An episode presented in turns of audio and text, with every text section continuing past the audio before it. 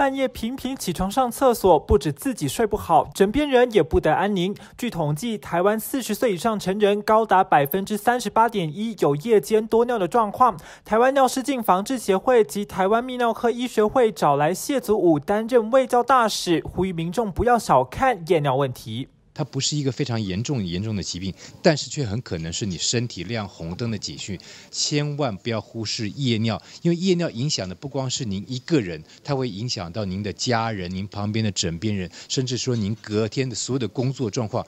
医师表示，夜间睡着后，因为强烈尿意，晚上需要起床上厕所两次以上，就有夜尿问题。年纪越大，越可能发生。四大成因包括夜间尿液制造过多，或是射护腺等泌尿问题，导致膀胱储存能力下降；也可能是睡眠呼吸中止症，造成抗利尿激素制造不足，还有不能忽视的内科疾病问题。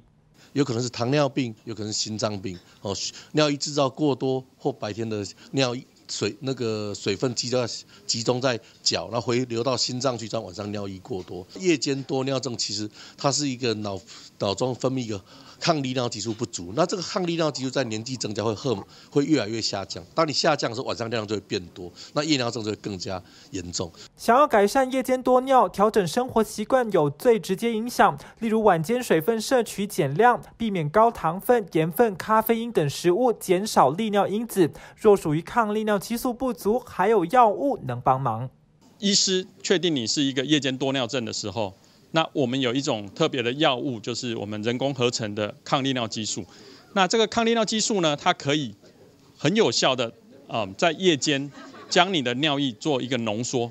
好，那这个浓缩的尿液呢，可以让你在晚上不需要起来频繁的解尿。正确的使用了这一种抗利尿激素的话。那可以一半以上，百分之五十以上的病患是可以从中得益的。